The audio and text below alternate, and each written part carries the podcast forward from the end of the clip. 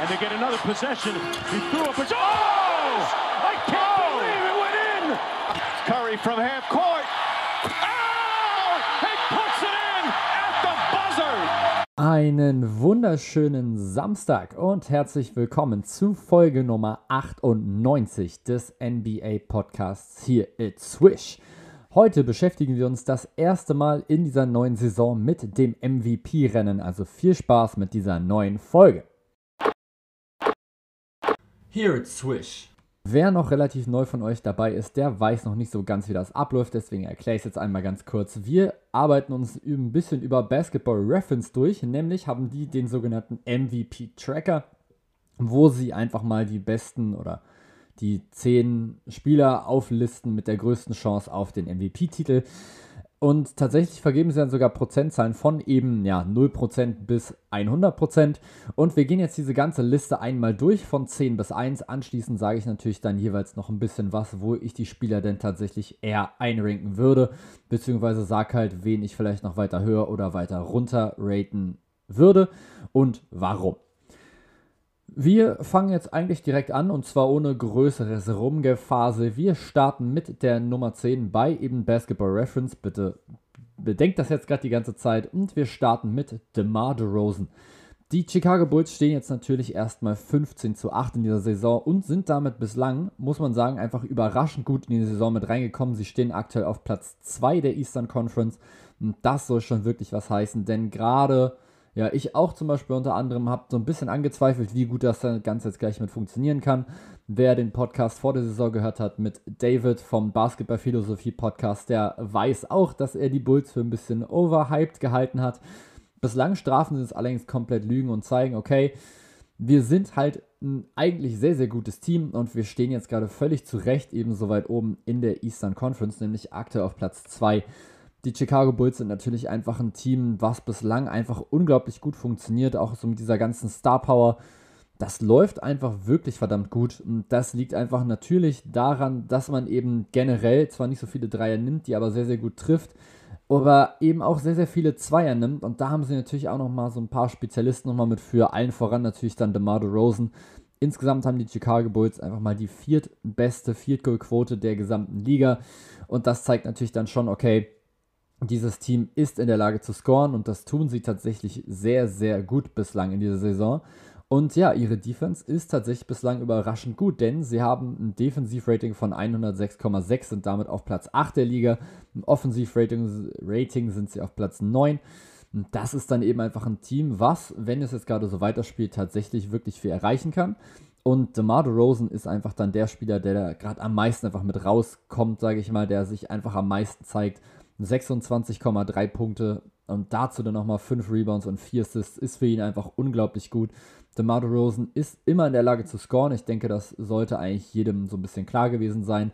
Dass er jetzt aber eben in dieses neue Team reinkommt und direkt so gut funktioniert, dazu fast 50% aus dem Feld trifft und sogar fast 33% von draußen bei 2,5 Versuchen. Das sind dann schon so Sachen, das ist schon wahnsinnig gut. Dazu kommen noch 7,6 Freiwurfversuche, die er mit fast 90% reinnagelt eine einfach unglaublich effiziente Saison von DeMar DeRozan. Überraschend effizient, könnte man fast sagen. Und für mich steht er ehrlich gesagt völlig zurecht in diesen Top 10. Er stand tatsächlich auch schon mal ein bisschen höher und wurde so ein bisschen höher mit eingeratet. Jetzt aktuell ist er eben ein kleines bisschen mit runtergefallen. Für mich übrigens sage ich jetzt auch schon mal ein kleines bisschen zu niedrig sogar noch in dieser Liste. Trotzdem, endlich einmal jetzt hier den Namen DeMar DeRozan so im MVP-Race zu sehen, ist natürlich erstmal für mich als Raptors-Fan erstmal eine sehr, sehr coole Aktion oder coole Sache. Dann kommen wir zu Spieler Nummer 2 und ja, auf Platz oder zu Platz 9 auf dieser Liste und das ist DeAndre Ayton. Der junge Mann, denn das ist er tatsächlich immer noch, denn DeAndre Ayton ist eben noch nicht wirklich alt. Im Gegenteil, er hat immer noch eine gewisse Upside und das ist das, was mir persönlich so ein kleines bisschen Hoffnung gibt. Ich meine, er ist jetzt immer noch erst 23 Jahre alt und natürlich auch den Phoenix Suns Hoffnung gibt, aber wo die Liga vielleicht gerade ein kleines bisschen mit aufpassen muss, nicht, dass er sich jetzt hier noch zu so einem absoluten Big Man Superstar entwickelt.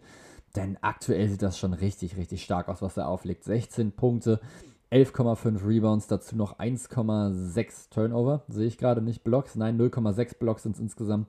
Vor allem aber 63,4% aus dem Feld. Er verwandelt 7,4 seiner 11,6 Würfe. Das ist wahnsinnig effizient. Von der Freiwurflinie struggelt er noch ein bisschen, 55,6%. Dreier ist jetzt auch nicht so seine große Stärke. Aber er nimmt halt auch nur 0,3 pro Spiel, also quasi gar keine. Deswegen ist das jetzt kein Drama. Der Andre Ayton hat in einem Interview mal gesagt, dass er sich eher so als der defensive Stopper sieht, der dann offensiv so ab und zu mal ein paar kleine Dinger mitmacht. Ich muss sagen, defensiv gefällt er mir auch weiter immer noch sehr, sehr gut, auch wenn er jetzt noch nicht so wirklich viele Blocks hat in der Saison. Offensiv, finde ich, entwickelt er sich einfach immer weiter. Also jetzt mittlerweile ist auch schon die Midrange absolut drin in seinem Game. Und umso weiter er sich halt nochmal nach draußen entwickelt und immer konstanteren Jumper oder zumindest Sprungwurf oder generell Wurf irgendwie entwickelt, dass man ihn respektieren muss, zieht er natürlich dann die Defensive noch weiter auseinander und wird dann eben noch wertvoller für sein Team.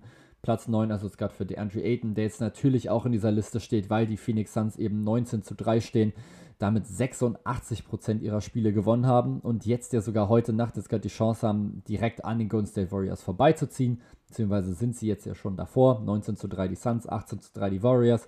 Heute Nacht gibt es jetzt aber nochmal das Rematch und die Suns können wirklich nochmal ein Stückchen weiter weg. 18 Spiele in Folge gewonnen für die Suns und dementsprechend jetzt natürlich nochmal ein Spieler oben drin. Auf Platz 8 haben wir dann einmal Rudy Gobert zu stehen, der defensive Anker von den Utah Jazz. Ich denke, er wird natürlich sowieso am Ende der Saison wieder im Defensive Player of the Year Race wieder mit drin sein. Jetzt ist er hier aber schon mit drin im MVP Race. Auch die Utah Jazz bislang mit einer ziemlich guten Saison hatten auch so ja, ein kleines bisschen Probleme, sage ich mal am Anfang, sind aber jetzt gerade dabei, das ganze Feld wieder komplett von hinten aufzuräumen, haben die letzten zwei Spiele jetzt wieder gewonnen, stehen jetzt bei 14 zu 7, Platz 3 jetzt insgesamt schon wieder in dieser Saison. Und ja, Rudy Gobert macht eben das, was er kann. Das ist eben vor allem defensiv einfach alles abräumen, was da irgendwie in Richtung Ring kommt. Ein Stil und 2,1 Blocks pro Spiel spricht einfach für seine defensive Qualität. Die hat aber sowieso keiner angezweifelt und offensiv ist er jetzt einfach so effizient wie bislang noch nie in seiner Karriere. 73% seiner Würfe finden auch das Netz. Das liegt natürlich auch daran, dass er eben Würfe nimmt, die meistens sehr, sehr nah dran am Ring sind. Trotzdem ist es eben auch nochmal eine Qualität, sich in diese Würfe mit reinzuarbeiten, sich offensive Rebounds zu holen. Davon holt er immerhin nochmal fast drei pro Spiel. Insgesamt übrigens nochmal 14,5 Rebounds, damit wir das jetzt hier auch nochmal kurz abgearbeitet haben, denn das ist eine wahnsinnig hohe Zahl. Und insgesamt macht er einfach das, was er kann und das kann er einfach sehr, sehr gut. Und das schafft er jetzt eben, dass er sich dann da auch nicht irgendwie von abbringen lässt und dann irgendwie andere Sachen versucht, die jetzt nicht so sein Ding sind, zum Beispiel Mitteldistanzwürfe oder eben fancy Dinger. Nö, Rudy Gobert macht einfach das, was er eben gut kann. Und er ist damit einfach ein absoluter Mehrwert für sein Team. In der Defensive sowieso immer so dieser Anker, auf den du dich verlassen kannst. Und offensiv jetzt, wie gesagt, auch ein sehr, sehr effizienter Spieler. Er nimmt nicht viele Würfe, aber die, die er nimmt, die trifft er. Dann auf Rang 7 steht James Harden. Und das ist jetzt für mich so der erste Spieler, wo ich jetzt wirklich sagen würde, boah, ich weiß nicht, ob ich den jetzt hier mit reinpacken würde. 21 Punkte, 8 Rebounds, 9,3 Assists, 1,5 Steals. Das klingt jetzt erstmal alles sehr, sehr gut, natürlich.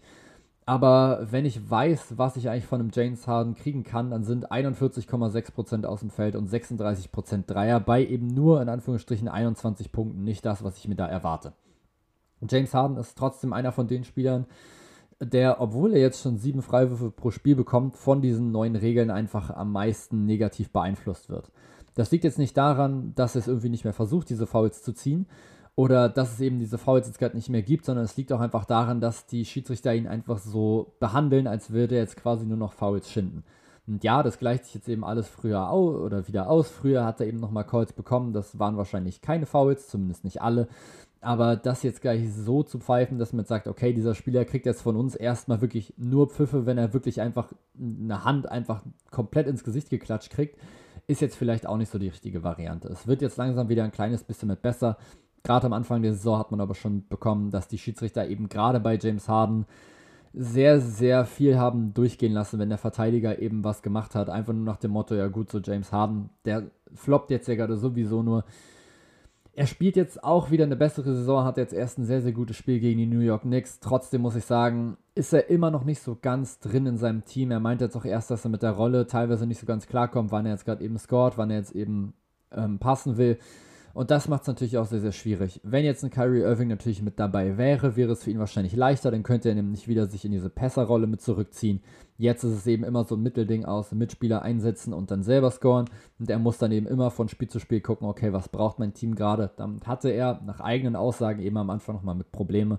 Er kommt jetzt so langsam mit rein, trotzdem im MVP-Voting jetzt auf Platz 7 hätte ich ihn persönlich noch nicht ganz gehabt.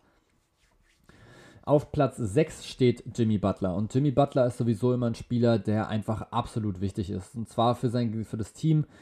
Und das, ich finde, das sieht man einfach meistens gar nicht so krass. Denn es gibt eben auch hier wieder Spiele, wo er sich scoringmäßig sehr, sehr extrem zurückhält und dann eben andere Dinger mehr mit ranbringt, eben dann über diese Hustle-Plays kommt, ein bisschen mehr in Richtung Assists mitgeht. In dieser Saison jetzt aber 23,6 Punkte, 5,8 Rebounds, 5,3 Assists und defensiv auch noch 2,1 Steals. Dazu noch 52% aus dem Feld.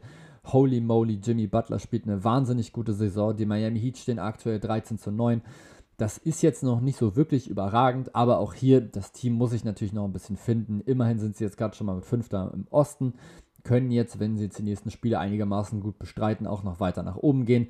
Die letzten zwei Spiele jetzt allerdings sogar mit verloren standen, also sogar noch ein kleines bisschen weiter oben als jetzt aktuell.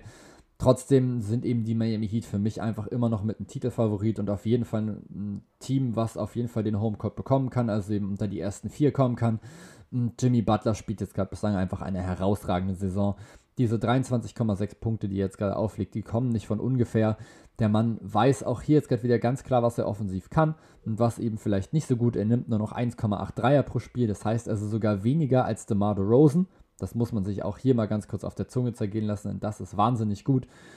Und er scoret jetzt eben trotzdem den zu seinem zweithöchsten Clip in seiner Karriere und das eben mit 51,9%, was mit relativ großem Abstand das effizienteste ist, was er in seiner Karriere jemals gescored hat. So wie auch 2,1 Steals nochmal mit in der Defensive. Auch das übrigens ist ein Career High.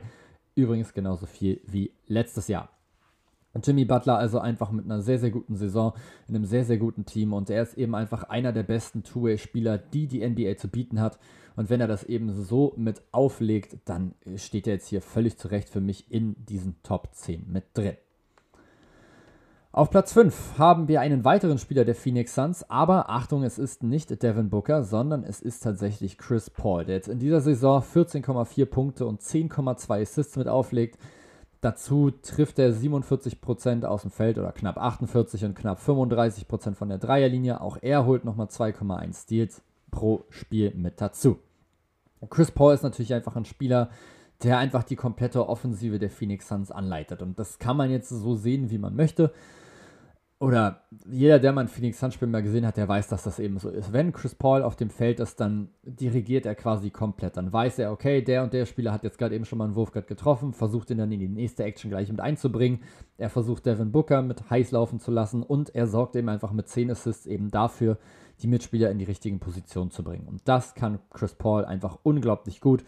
Er schafft es immer wieder, die Mitspieler in diese Situation reinzubringen, denen sie sehr, sehr gerne sind. Er kennt seine Mitspieler, er weiß genau, das sind ihre Stärken und genau dahin versucht er sie dann zu leiten. Und wenn er das natürlich so schafft und dann eben 10,2 Assists pro Spiel bringt, dann ist das natürlich überragend. Dazu 14,4 Punkte, das ist jetzt natürlich auch wieder relativ wenig. Es ist tatsächlich auch das wenigste, was er in seiner Karriere bislang jemals gescored hat, 14,4 Punkte. Der nächste Wert, der quasi dann da drüber steht, war Nummer 15,6 und das war eben bei den Houston Rockets, als er an der Seite von James Harden gespielt hatte und den Ball eben nicht so oft in den Händen hatte.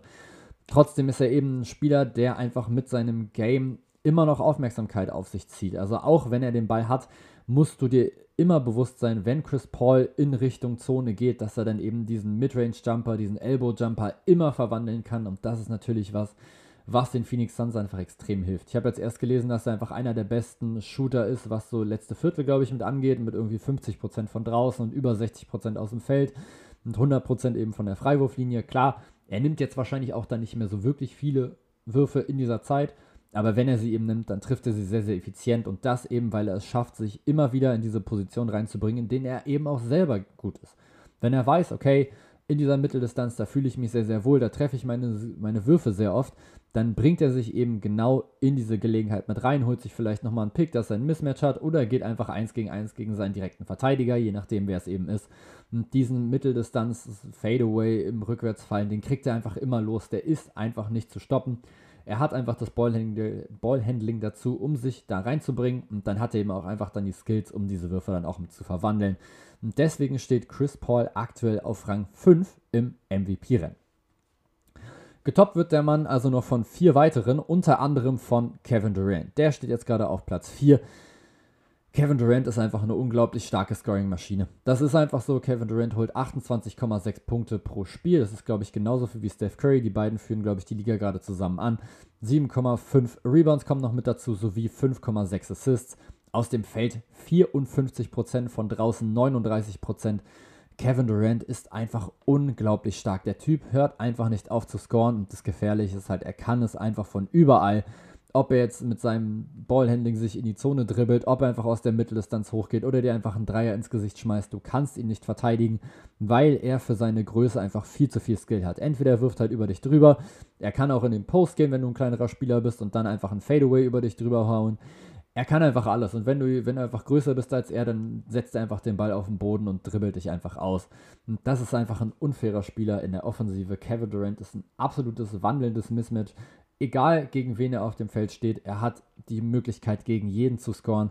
Und das ist unglaublich schwierig, ihn zu verteidigen. Dazu stehen die Brooklyn Nets eben 15 zu 6, sind aktuell sogar Erster in der Eastern Conference. Und das hilft natürlich seinem Case nochmal brutal weiter. Und auch 5,6 Assists sind wirklich eine ordentliche Zahl.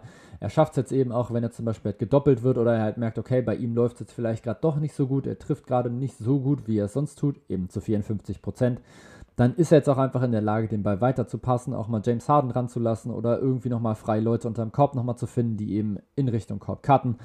Kevin Durant einfach unglaublich gut bislang in dieser Saison und aktuell eben beim besten Team der Eastern Conference, deswegen auch Platz 4. Auf Platz 3 steht ein Spieler, der absolut underrated ist in der Saison und das ist Nikola Jokic. Und ja, jetzt könnt ihr sagen, was auch völlig richtig ist, warum denn underrated, Alter? Die Nuggets stehen 10 zu 11. Das ist der einzige Typ in dieser Liste, der mit einem negativen Rekord jetzt gerade mit drin steht und dann direkt auf Platz 3 so hoch. Aber wenn ihr euch mal die ganzen Stats alle angeguckt habt von Nikola Jokic und zwar unter anderem noch sowas wie zum Beispiel Winshares, dann wisst ihr, warum der Typ da drin steht. Denn was er da gerade macht, ist der absolute Wahnsinn. Ihr könnt euch gerne dazu das Video von Jimmy Highroller nochmal mit angucken, der jetzt erst ein Video genau darüber gemacht hat, nämlich um diese Winshares und einfach diese überragende Saison von Jokic erklärt hat, die er auch letztes Jahr schon hatte und die jetzt auch dieses Jahr sogar nochmal besser macht, wo er nochmal effizienter ist. Guckt euch das bitte einfach an. Er erklärt es so viel besser, als ich es jetzt hier gerade in diesem Podcast gerade für euch mit tun könnte. 25,7 Punkte, 13,8 Rebounds, 6,4 Assists. Und das bei 58% aus dem Feld und bei 38% von draußen. Nikola Jokic ist auch hier einfach wieder ein unglaublich effizienter Spieler, der jetzt irgendwie keine krassen fancy Moves hat oder so. Er stopft jetzt gerade nicht über dich drüber, aber du kannst das halt trotzdem nicht stoppen. Du kannst ihn nicht stoppen. Entweder er scoret einfach selber oder wenn du versuchst, ihn irgendwie zu, zu doppeln oder auch nur ein bisschen Hilfe schickst, er findet die freien Spieler und er findet sie einfach immer. Er hat das Center Game in der aktuellen NBA einfach einmal komplett verändert die sind jetzt auch unter anderem nochmal so diese Passer in Anführungsstrichen und das ist eben einfach ein Verdienst von Nikola Jokic, weil er einfach mit seiner Übersicht das gesamte Spiel lesen kann und er, er kennt eben einfach die Moves schon bevor sie überhaupt passieren.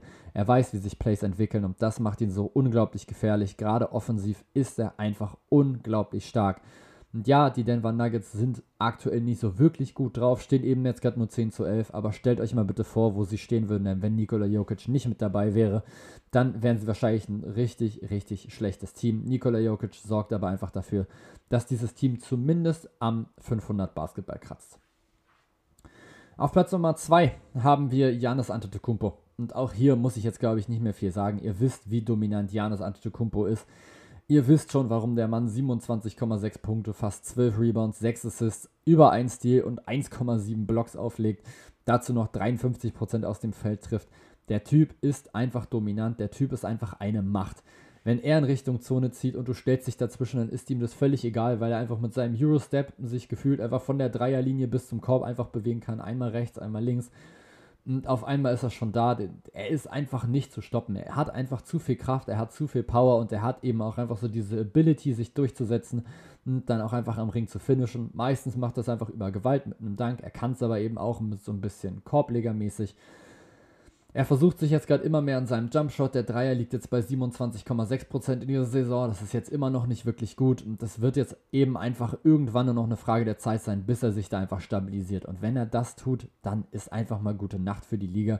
Dann kannst du es wirklich einfach quasi komplett vergessen. Und dann haben wir auf Platz 1 mit einer Wahrscheinlichkeit, einer Gewinnwahrscheinlichkeit von 41% Wardell Stephen Curry mit 27,8 Punkten, wie ich gerade sehe. Das heißt also weniger als Kevin Durant. Und ja, weil er eben dieses sehr, sehr schlechte Spiel hatte gegen die Phoenix Suns. Ich erwarte jetzt übrigens heute Nacht dann in diesem Rematch ein absolutes Bounceback-Game von Steph Curry, wo er jetzt irgendwie, keine Ahnung, locker 40 Punkte auflegen wird. Mark my words, wenn ihr jetzt gerade diesen Podcast jetzt gerade hört, vielleicht am Samstag und das Spiel ist gerade schon durch der hat dann, keine Ahnung, 22 gescored oder sogar weniger, dann darf ich mir das wieder anhören. Aber ich gehe jetzt davon aus, dass Steph Curry heute Nacht richtig eskalieren wird. 27,8 Punkte, 5,7 Rebounds, 6,6 Assists und 1,8 Steals. Und auch hier muss ich euch, glaube ich, nichts erzählen über diese, dieses ganze Filigrane, was Steph Curry in seinem Game hat. Er trifft aktuell 45% aus dem Feld und 41% seiner Dreier. Dazu noch ganz entspannte 94,3% von der Freiwurflinie. Er ist einfach der beste Shooter aller Zeiten. Und wer das wirklich noch angezweifelt hat, tut mir leid, aber der hat sie einfach nicht mehr alle. Komm, der ist komplett verrückt. Steph Curry ist der beste Shooter aller Zeiten. Er hat die Effizienz dazu. Er hat einfach so dieses gesamte Spiel einmal komplett verändert. Mit seinen tiefen Dreiern, die er genommen hat, mit der Masse an Dreiern, die er nimmt.